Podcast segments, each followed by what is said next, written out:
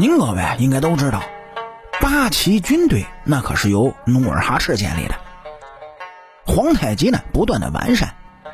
您各位有的可能就问了，你说这旗那旗的那是什么意思呢？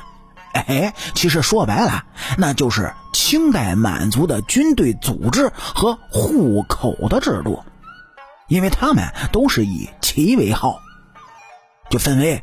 正黄、正白、正红、正蓝，镶黄、镶白、镶红、镶蓝，八旗。各旗当中，因为族源不同，分为了八旗满洲、八旗蒙古和八旗汉军。满洲、蒙古、汉军同属一旗，旗色也相同。八旗军人数最多时有二十七万人。八旗人的后代呢，称为八旗子弟，又称。旗人，八旗子弟啊，并不是贵族，只是兵丁。八旗中的官员子弟多为纨绔子弟。在八旗里面的官员对努尔哈赤那是完全忠心的，他们平时呢管理军队和生产，遇到战事的时候，随着皇帝出征去打仗。清朝初期的八旗军队打仗那是捷报不断。他们在战争中带回了很多的战利品和奴隶。这清朝呢，担负着八旗的开支费用。由于战争的不断胜利，八旗在发展过程中就吸入了大量的汉人和满人，导致后面满汉矛盾是逐渐的突出。各种矛盾的出现呢，哎，就使得最后产生了暴乱。八旗的军队里，贵族们。那都是过于高傲的，也是导致矛盾不断出现的主要原因。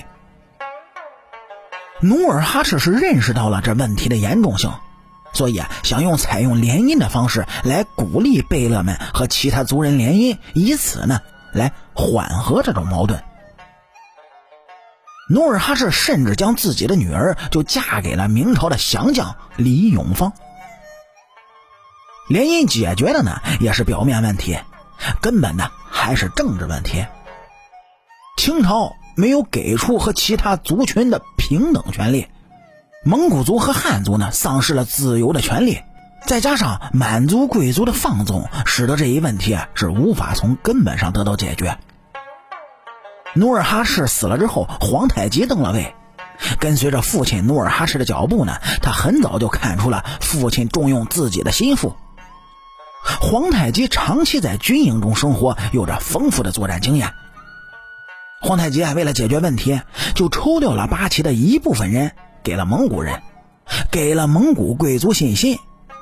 在生活层面呢，也将牛啊、羊啊就分给他们，使得皇太极受到了蒙古人的大力支持，种族间的矛盾也得到了一定的消除。皇太极从贝勒所统帅的汉人当中挑选出了一批强干的汉人，又赐给了他们最好的武器装备，并且呢，用黑旗为军队旗帜。根据实录记载呢，黑旗帜的军队在不断的壮大过程中，从一支军队就演变到了八旗，成立了八旗汉军。皇太极登位之后，为了缓解种族之间的各种矛盾，设立了蒙古军，让自己信任的蒙古将领来领导着。皇太极在军事和生活上也给了他们很大的支持，使得他们可以自给自足。在后面的战事当中呢，也是捷报连连，使得队伍不断壮大，后面也演变成了蒙古八旗。八旗虽然为清朝获得了相当大的利益，但是说白了还是一种奴隶的制度。旗主指挥着旗人，旗主呢可以比喻成主人，其他的呢都可以说是奴隶。满族八旗和蒙古八旗的地位要高于八旗汉军，八旗汉军的地位高于汉人，八旗汉军起到了垄断汉将的作用。防止了汉族将领起兵造反，八旗制度的完善和发展，缓和了矛盾，维护了统治，促进了清王朝的繁荣稳定，促进了疆域的开拓，使得后面的国力是远超了汉唐。不过后来结局怎么样，您各位应该比我还要熟悉。好了，感谢您各位在收听故事的同时呢，能够帮主播点赞、评论、转发和订阅。清朝那点事儿，下期咱们接着唠。